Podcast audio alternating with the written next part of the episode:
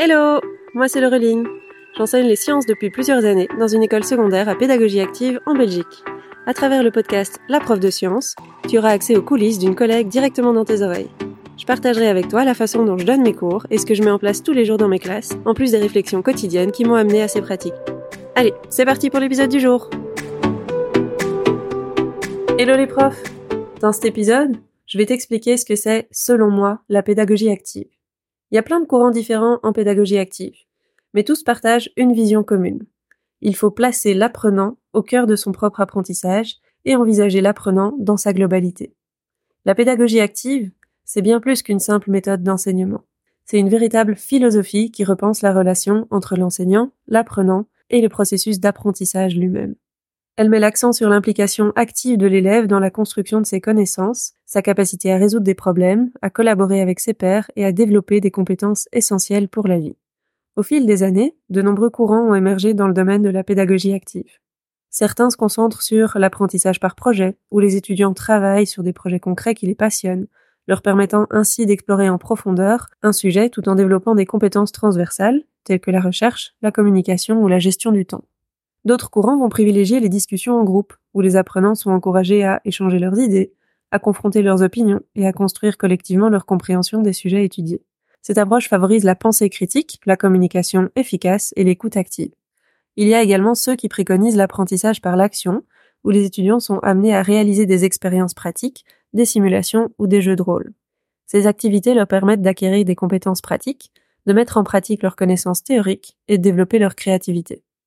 Et enfin, il y a certains courants de la pédagogie active qui mettent l'accent sur l'importance de l'autonomie de l'apprenant.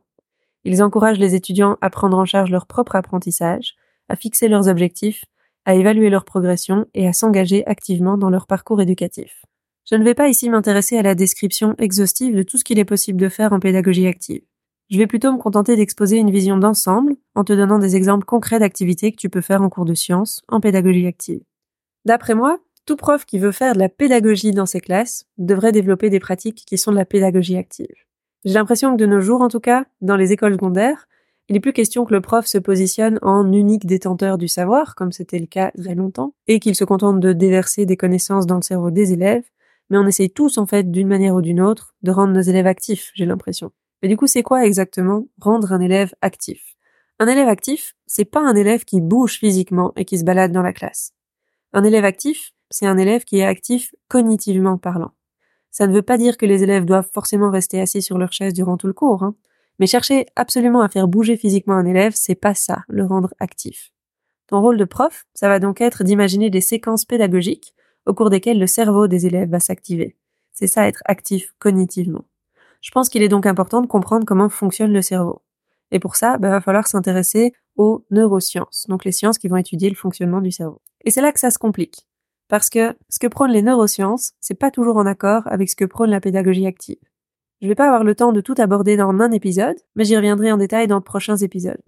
Aujourd'hui, je vais pas parler neurosciences. Je me contenterai de t'expliquer à quoi peut ressembler une activité en pédagogie active, en essayant de la comparer à une activité similaire qui serait pas de la pédagogie active, pour essayer du coup de faire un petit peu la différence entre ces deux mondes. En pédagogie active, on essaye de partir du réel, du concret, et si possible des idées des élèves. L'idéal serait donc de partir de leurs questionnements et de leurs idées de réponse à ces questionnements pour commencer un nouveau chapitre. C'est assez facile à faire en primaire ou bien dans les premières années du secondaire car le programme en sciences est très très large. Par contre, plus on monte dans les années, plus ça se complique. Je te donne un exemple concret. En première secondaire, j'ai commencé l'année par partir en excursion en collaboration avec le prof d'histoire géo. On a été faire un tour du quartier jusqu'à des espaces verts où les élèves ont fait des observations en classe, on a réfléchi en amont de l'excursion à ce qu'on allait pouvoir observer pour le cours de sciences. Par exemple, on va aller regarder quelles espèces végétales et animales on identifie durant toute la sortie. Ça n'a l'air de rien, mais en fait c'est un point de départ pour pouvoir construire des choses après en classe. C'est un exemple, hein. on a fait d'autres choses évidemment. De retour en classe, on a du coup dressé ensemble la liste de toutes les espèces que les élèves avaient vues, et on a dressé cette liste grâce à leur prise de notes. Donc ça entraîne leur prise de notes aussi. On a ensuite réalisé des travaux de groupe pour apprendre à mieux connaître certaines de ces espèces, et on a réfléchi à leurs interactions au sein d'un écosystème. Ça a permis de nous lancer sur découvrir c'est quoi un écosystème et comment fonctionnent les relations entre les espèces. Alors de mon côté, moi j'ai toujours en tête les parties du programme que je peux couvrir avec tout ça. Mais en fait, bah, je fais croire aux élèves que tout vient d'eux. C'est pas moi qui ai dit on va travailler sur les écosystèmes, on va travailler sur ça. Je leur fais croire que c'est de eux que ça vient. Et donc pour moi, c'est un peu le rôle du prof de faire le bon mélange entre les idées et les intérêts des élèves et ce qu'il faut voir selon le programme. Alors évidemment, on ajoute des choses en plus quand les élèves posent des questions qui sont hors programme, mais tout ça n'a pas forcément besoin d'être évalué, donc c'est pas très grave si on fait plus que le programme. En tant que prof, ça demande par contre d'être très à l'aise avec la matière, mais aussi d'accepter de dire aux élèves bah, qu'on ne sait pas quelque chose, parce que forcément, on ne sait pas tout. Et donc, lorsque les élèves me posent des questions, par exemple, très précises sur certains animaux, ben, je leur réponds en fait sans complexe que je sais pas. Faudrait qu'on aille euh, chercher la réponse. Et on peut aller chercher la réponse ensemble, par exemple, avec les élèves.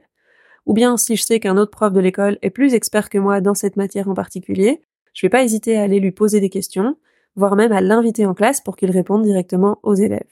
Si je veux comparer cette approche active qui démarre d'une excursion avec une approche plus classique, je peux considérer ce qui se fait généralement dans beaucoup de classes, parce qu'en fait, c'est ce qu'on enseigne aux futurs enseignants.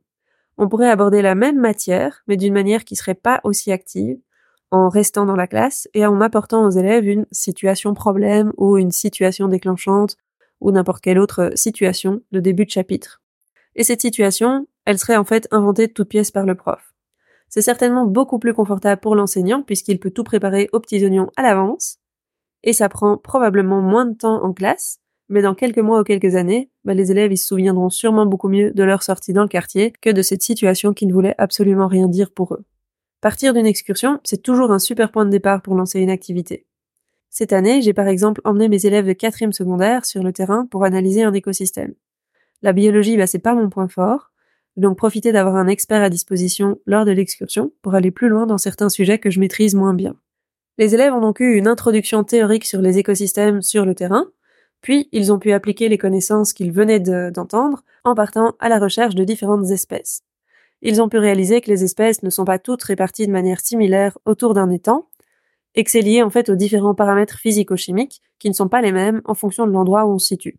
Donc ça a permis aussi d'aborder tout un tas de paramètres physico-chimiques, tels que par exemple le pH, la température ou l'humidité. Ils ont ensuite pu utiliser une clé d'identification, une clé de détermination, pour euh, savoir quelles sont les espèces qui sont présentes dans l'étang et déterminer ainsi la qualité de l'eau de l'étang. J'ai vu des élèves qui sont souvent très peu motivés en cours de sciences sous un tout autre jour lors de cette sortie. Si j'avais voulu réaliser les mêmes apprentissages en classe, en leur expliquant euh, ce qu'est un biotope, une biocénose, des facteurs abiotiques et biotiques, et puis tout ce vocabulaire euh, pas forcément hyper passionnant en théorie, bah, je suis sûre qu'ils seraient tous endormis en fait. Donc encore une fois, partir sur le terrain, ça rend les apprentissages beaucoup plus concrets et beaucoup plus faciles à réaliser. Alors un autre exemple, en cinquième secondaire, en chimie, je réalise des savons. Alors quand je dis je réalise, non, je fais réaliser des savons à mes élèves. Et plutôt que de leur donner une recette toute faite, je leur ai proposé de concevoir leur propre recette avec les ingrédients qu'ils avaient à disposition. C'est pour moi une façon d'aller chercher encore plus d'activités puisqu'ils doivent apprendre à utiliser un calculateur de recettes. C'est des machins qui sont tout faits et qui existent en ligne, mais ça fait réfléchir un petit peu plus les élèves. Puis ça leur permet d'être un peu créatifs ils ont fait des savons avec euh, les couleurs qu'ils veulent et les petits ajouts qu'ils veulent. Enfin, c'était rigolo. Certains élèves ont réussi à obtenir de magnifiques savons qu'ils ont pu ramener chez eux. Mais par contre, bah, il y a d'autres élèves qui n'ont pas réussi à être assez précis et assez rigoureux et qui n'ont pas pu obtenir de savons corrects.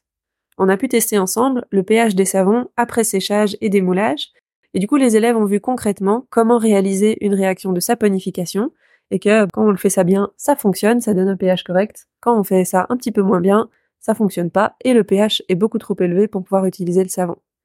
Même si je suis pas tout à fait sûre qu'ils se souviennent de l'équation chimique de la saponification, je sais qu'ils vont se souvenir de cette séance de fabrication de savon même dans plusieurs années. Pourquoi je le sais? Ben, moi j'ai fabriqué des savons quand j'étais petite et je me souviens encore de ce laboratoire. Et si jamais je m'étais contentée d'aborder théoriquement la réaction de saponification, c'est de nouveau pas ce qu'il y a le plus actif et je suis sûre que tout le monde aurait oublié dans quelques années, voire quelques mois ou semaines. Si je prends un dernier exemple, pour parler un petit peu de physique, imagine que tu enseignes les lois du mouvement et que tu souhaites que tes élèves comprennent le concept de force, par exemple. Au lieu de simplement leur donner des définitions et des formules à apprendre, tu peux organiser une activité pratique et interactive. Par exemple, tu divises tes élèves en petits groupes et tu leur donnes une tâche à réaliser. Construire un chariot propulsé par un élastique. Leur objectif sera ici de faire avancer le chariot sur une distance donnée en utilisant l'énergie qui vient de l'élastique. Pendant l'activité, les élèves devront travailler en équipe concevoir et expérimenter et puis ajuster le chariot jusqu'à optimiser sa performance. Ils devront prendre en compte plusieurs facteurs tels que la tension élastique, la masse du chariot ou encore la friction. En observant les résultats de l'expérience, ils pourront du coup comprendre les principes de base de la force, de l'énergie cinétique ou de la conservation de l'énergie. Dans une approche qui serait plus traditionnelle, l'enseignant pourrait donner un cours magistral sur les lois du mouvement et fournir des exemples théoriques aux élèves. Les élèves vont devoir ensuite résoudre des problèmes sur papier ou effectuer des exercices en utilisant des formules pour calculer les forces dans différentes situations. La principale différence entre les deux approches réside dans l'engagement et l'interactivité des élèves. L'activité en pédagogie active permet aux élèves d'expérimenter directement les concepts physiques, de manipuler des objets réels et d'observer les résultats de leurs actions. Ils sont impliqués activement dans leur propre apprentissage, ce qui les motive et va renforcer la compréhension des différents concepts abstraits qui sont abordés. En revanche, l'approche traditionnelle se concentre davantage sur la transmission de connaissances de l'enseignant aux élèves, avec moins d'opportunités pour l'expérimentation et la découverte autonome. L'activité en pédagogie active offre un contexte plus concret pour l'apprentissage de la physique dans ce cas-ci. Les élèves sont encouragés à poser des questions, à explorer différentes approches et à collaborer avec leurs pairs. Ils développent ainsi des compétences qui sont pratiques, telles que la résolution de problèmes, la pensée critique ou encore la communication, en plus d'acquérir une compréhension plus profonde des concepts physiques. En utilisant des activités en pédagogie active, tu offres à tes élèves une expérience d'apprentissage qui sera plus immersive, plus engageante et significative, et qui favorise leur développement global en tant qu'apprenant. Les expériences et les excursions sont des points de départ qui sont évidents pour rendre un apprentissage plus actif. Mais il y a également de nombreux cours où, en sciences, bah, il faut voir des formules compliquées et apprendre aux élèves à résoudre des exercices. Et là, on pourrait se dire qu'on n'a pas trop de choix. Pourtant, la façon dont on mène nos séances d'exercice peut aussi se révéler plus ou moins active. Résoudre nous-mêmes les différents exercices au tableau, ou donner une feuille d'exercice aux élèves et les laisser résoudre les exercices eux-mêmes pendant un ou deux cours, est-ce que c'est réellement efficace? En fait, il y a plusieurs choses que tu peux mettre en place pour essayer de favoriser l'activité cognitive des élèves dans ces moments-là. On peut proposer des exercices qui soient à des niveaux différents pour que les élèves plus lents ou plus faibles puissent s'entraîner sur des exercices simples et ainsi prendre confiance avant de s'attaquer à des exercices plus difficiles. Mais du coup, ça permet aussi aux élèves rapides de ne pas s'ennuyer et de s'attaquer directement à des problèmes plus complexes. Ça, c'est une manière de faire un petit peu de différenciation. On peut fournir aux élèves le correctif détaillé des exercices qu'on leur donne, ce qui va leur permettre d'être plus autonomes et aussi d'avoir un feedback plus rapide quand ils ont terminé un exercice. Ils peuvent directement vérifier si leur réponse est correcte. Ça permet également aux élèves qui en ont besoin d'avoir un modèle détaillé de la méthode à suivre pour résoudre un exercice. On peut inciter les élèves à travailler en groupe, que l'on crée soi-même ou pas, en fonction euh, du degré de maturité et d'autonomie de nos élèves, et aussi en fonction des objectifs visés à ce moment-là. On peut inciter les élèves à s'entraider en proposant aux meilleurs élèves d'expliquer aux élèves moins bons comment résoudre tel ou tel exercice. En plus, on sait tous que expliquer quelque chose, ça nous permet d'ancrer encore mieux la matière qu'on apprend. Une autre façon de travailler l'exercisation, peut être aussi de demander aux élèves de rédiger eux-mêmes un exercice avec le correctif pour cet exercice. Ça permet de trouver de nouvelles idées d'exercice et en plus, ça va alimenter année après année ton fichier d'exercice. Donc c'est pas mal pour le prof également. Et finalement, comme un élève ne sait pas rester concentré sur la même tâche super longtemps, hein, faire une heure ou deux heures de séance d'exercice, c'est vachement long pour certains élèves, faudrait éviter que ces séances soient trop longues. Et c'est d'autant plus vrai quand on a des élèves qui sont plus jeunes. En cinquième ou en réto, les élèves commencent à pouvoir se concentrer plus longtemps et c'est ça aussi qui va les préparer à potentiellement l'université. Mais quand on a des plus jeunes, c'est parfois compliqué. Et du coup, varier les activités et changer régulièrement ce qu'on fait va permettre d'espacer les séances d'exercice et donc de maintenir l'attention et la motivation des élèves. Et en plus, le bonus là-dedans, c'est que j'avais dit que je parlerais pas de neurosciences, mais en fait, je vais en parler un tout petit peu. Bah, le cerveau, en fait, il retient mieux quand on fait des répétitions qui sont espacées. Donc arriver à faire des séances d'exercice qui soient espacées dans le temps, bah, c'est en fait mieux pour l'apprentissage. Avec tout ça, qu'est-ce que tu dois retenir en fait ici? Bah, De manière générale, une pédagogie active, c'est plutôt un état d'esprit à avoir tout au long de ton enseignement. Il n'est probablement pas possible de proposer des activités en pédagogie active à chaque heure de ton cours, d'autant plus lorsque tu débutes ou lorsque les élèves y sont pas habitués. Mais rien t'empêche d'essayer de changer et d'essayer des nouvelles façons d'enseigner qui soient de plus en plus actives. Essaye de changer une petite chose dans chaque séance pour que l'élève ait un peu plus son mot à dire et que le prof soit un petit peu moins en contrôle total de ce qui se passe en classe. Si tu vises ça, bah en fait, tu vas petit à petit t'approcher d'une pédagogie qui serait plus active. N'oublie pas que c'est quand même toi le prof, hein, et c'est toi qui sais en fait où sont les limites, et tu dois rester le garant d'un apprentissage correct pour tous les élèves. J'espère que cet épisode t'a permis de comprendre un peu mieux ce que peuvent être des activités en pédagogie active dans les cours de sciences. Peut-être que tu as réalisé qu'en fait, bah, tu fais déjà de la pédagogie active. Parce que même dans des écoles classiques, en fait, il y a beaucoup de profs qui font déjà des activités en pédagogie active. Puis si jamais tu veux te lancer, bah, j'espère que tu as trouvé quelques idées pour avancer. Un dernier conseil. Ne te mets pas trop la pression si tu donnes encore des cours en mode ex cathedra, particulièrement dans les dernières années du secondaire. Il m'arrive encore souvent de faire un cours tout à fait transmissif, où c'est moi qui suis au tableau et qui explique des choses aux élèves. Et finalement, bah, les élèves, ils sont contents aussi dans ces moments-là, parce que ça leur permet de se reposer un peu, parce que c'est fatigant pour les élèves, la pédagogie active. Ça demande du temps et beaucoup, beaucoup d'énergie de concevoir des séquences de cours en pédagogie active. Et tu vas voir qu'en fait, bah, c'est pas toujours si profitable que ça pour l'élève. Les apprentissages ne sont pas forcément mieux ancrés en pédagogie active qu'en pédagogie classique. Mais tout ça, bah, je t'en parlerai dans un prochain épisode.